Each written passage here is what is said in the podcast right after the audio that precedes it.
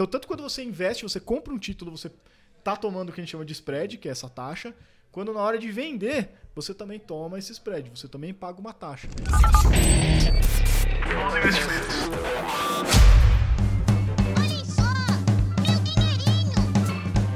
Olá, investidores e investidoras, sejam bem-vindos a mais um Retorno Cast. Meu nome é Luiz Felipe Vieira, juntamente com Felipe Medeiros.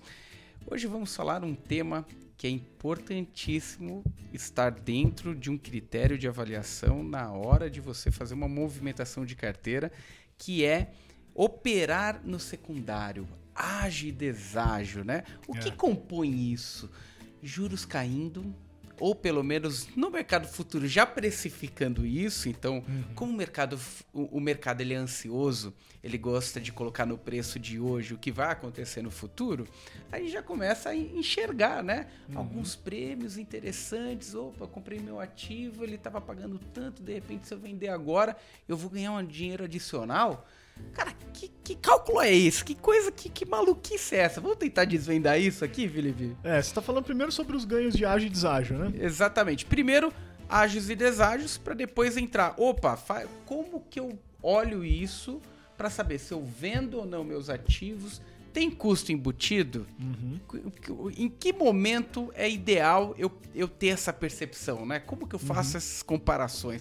Vamos tentar Tentar destrinchar é, aqui destrinchar um aqui pouquinho, uns, uns minutinhos, 15 É. minutinhos aqui. Vamos ver se a gente tem essa capacidade, né? né? É, é, isso vocês comentem aí depois se vocês entenderam, se ficou claro, porque esse é o objetivo. Se não ficou claro, a gente vai ter que fazer outro episódio, né? Exatamente. Mas é, falando assim de, de ágio e deságio, é, o negócio interessante de renda fixa, eu, eu pelo menos acho um pouquinho mais simples de você é, conseguir visualizar se aquele ativo ele tá.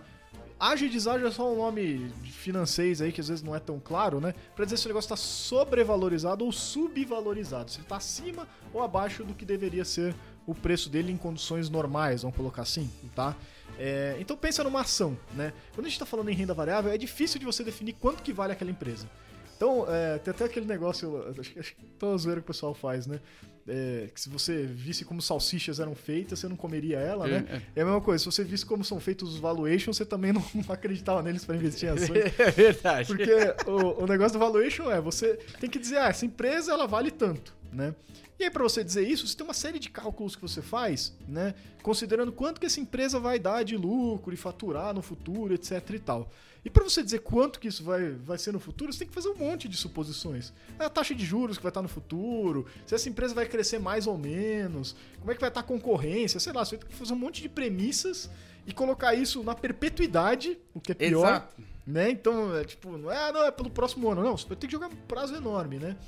E aí, cada vírgulazinha que você muda ali, né? Aquilo lá dá uma diferença enorme no quanto que vale aquela empresa. Então é complicadíssimo de você definir o valor de uma empresa, por isso que você tem tanta especulação no mercado. Ah, não, vale mais, vale menos. Aí tem um fundo comprando, outro vendendo. Exercício de futurologia, né? Todo mundo tentando acertar quanto que vai valer aquilo no futuro. E aí disse que o mercado é eficiente e fica muito próximo da, da realidade, como a gente sabe que não é, senão não existiriam bolhas, né? É, tudo isso para falar que é muito difícil você precificar um ativo de renda variável. Renda fixa, por outro lado, acaba tendo uma lógica. É complexo pra caramba de você precificar bonitinho, mas acaba tendo uma lógica muito mais é, matemática mesmo da coisa. Porque você coloca lá, né? É, Porque tem ideia de início, meio e fim, né? isso, é um crédito. e você tem ali uma taxa certinha qualquer remuneração aqui. Você tem que estimar, sei lá, se a empresa vai faturar mais ou menos, não. Ela vai te pagar tal indicador aqui, ou seja, um prefixado, ou seja, um pós, etc e tal, né?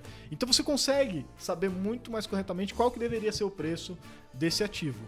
Dependendo muito do que? Da curva de juros que a gente já falou aqui em outro episódio, né? Até vale a pena você pesquisar aqui que a gente falou. Acho que ficou legal, acho que ficou, Ficou claro. bom, ficou bom. Né? Acho que vai dar pra- Tivemos bons feedbacks. Exato, acho que vai dar pra entender bem o que que é esse negócio de curva de juros, né? Então, é, depois de você terminar de ouvir esse aqui, você ouve lá se você não tem muito Boa. claro como é que funciona, né? E aí a questão é essa, né?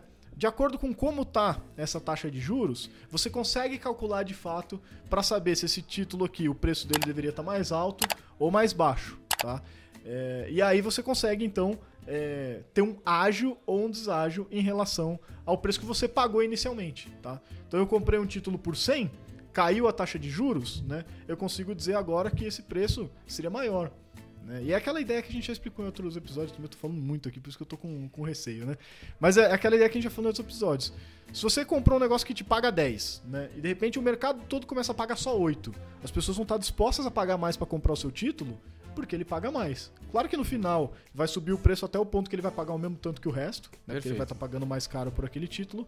Mas para você que comprou antes, você vai ter um ágio, você vai ganhar dinheiro que as pessoas vão estar dispostas a pagar hoje a mais pelo seu título. É, olha, até tentando trazer uma, uma clareza desse, desse ambiente, é.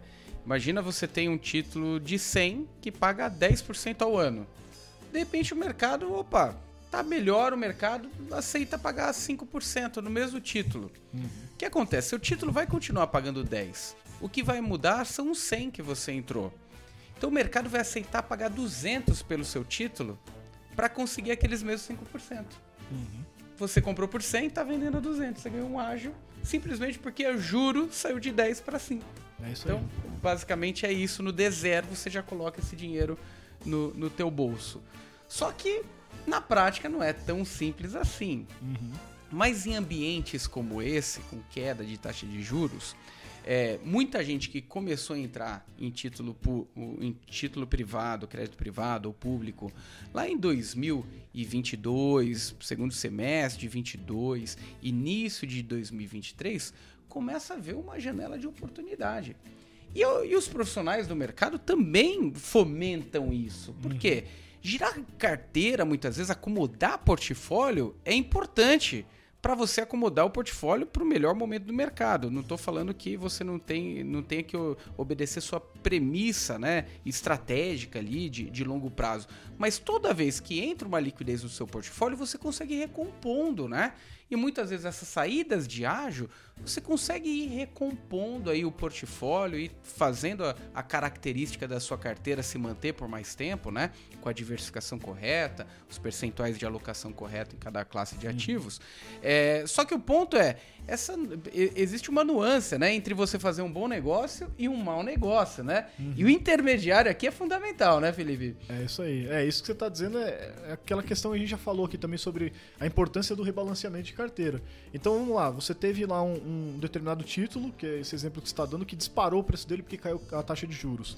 Se você for olhar a sua carteira em relação ao que você planejou e em relação ao que ela está representando hoje, aquele ativo que, vamos supor lá, ele deveria ter 5% do seu portfólio, agora ele está tomando 10%. Né? Conta que nada a ver, mas é, ele tomou uma parcela muito maior do que ele deveria e ele ainda tem um risco que no momento que você definiu que ele deveria ter 5%, tá lá. É um risco de crédito, por, por exemplo, aqui, né? Então você teria que, de fato, reduzir para se voltar à sua proporção original do seu portfólio. Então você exemplo bem simples aqui, tá? Era um título de renda fixa, você volta ele, vende esse, esse só a esse parte excesso, né? excesso né? né? Esse excedente que está com ágio e recoloca na outra parte que diminuiu, vamos supor, a renda variável, vai comprar mais ações, né? Geralmente é assim que se faz é, esse rebalanceamento de carteira, né? Principalmente se for um, uma, uma, estratégia ali que a gente chama de constant mix, né? Que você Perfeito. bota ali a proporção que você vai ter em cada ativo e mantém essa proporção ao longo do tempo, né?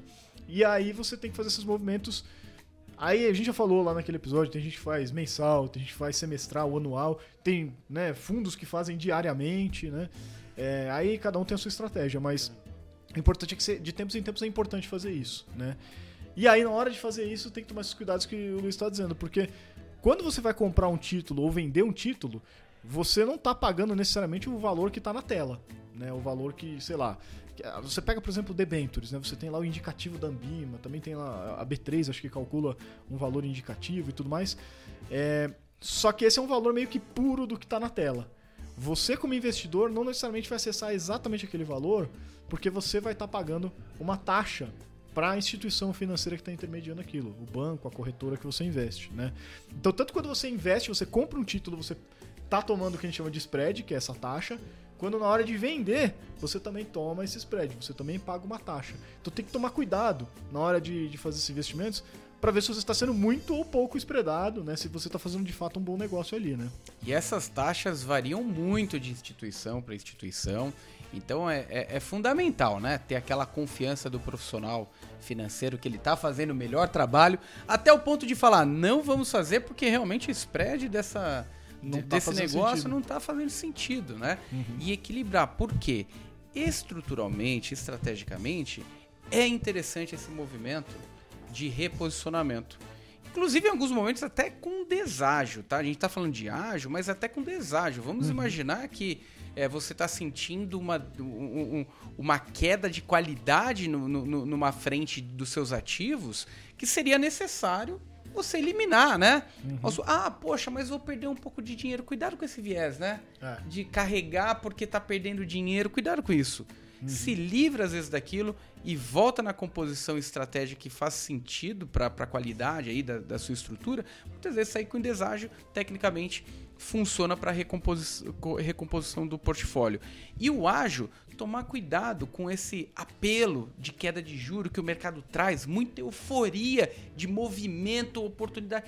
Pe- Peça explicação para o seu profissional, né? E se você é o profissional que, que está nos ouvindo, leve essa explicação aí para o seu cliente, porque aí começa a fazer mais sentido, né? É.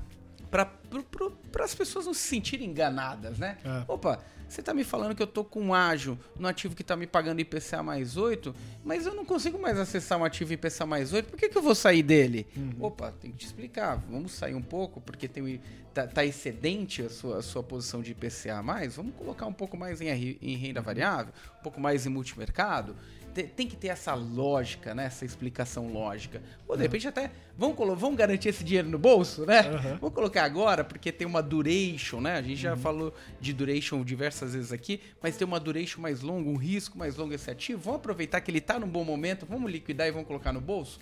Também funciona é, é, no mercado de renda fixa essa, é, é, essa ideia, tá? Mesma, mesma ideia de renda variável também funciona em alguns momentos para renda fixa. Mas o ponto principal é o mercado ele vai entrar em um ambiente de maior euforia é, de secundário já tá, já tá começando, mas vai entrar em um ambiente de maior euf- euforia e é importante você ser diligente no momento de tomar essas decisões, né? É isso aí. E assim, se você às vezes acha muito complicado e não sabe muito bem o que é ou não bom ou mau spread, você tem a opção também de colocar isso, terceirizar essa decisão para um gestor, né? Então você pode colocar tanto num fundo tradicional de renda fixa, de crédito privado, que aí você talvez não vai ter tanto spread, porque o gestor vai conseguir negociar melhor do que você individualmente, mas você vai ter o custo da taxa de administração e eventualmente até performance nesse fundo, né? Então tem que ver aí, balancear o que que você considera mais interessante.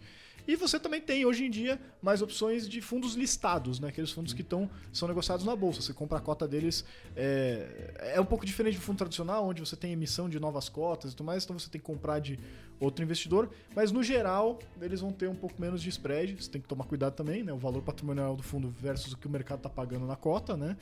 É, e você vai ter taxas geralmente menores, é, principalmente de administração, né? Fundos listados costumam ter taxas mais baixas, principalmente ETF, né? Então pode ser uma, uma opção também. Você não vai conseguir fazer uma. Se você gosta de uma, uma gestão própria mais ativa, de escolher de fato os ativos que você vai ter na sua carteira, aí não vai ser tão interessante. Você vai comprar a carteira do gestor, ele vai tomar a decisão por você.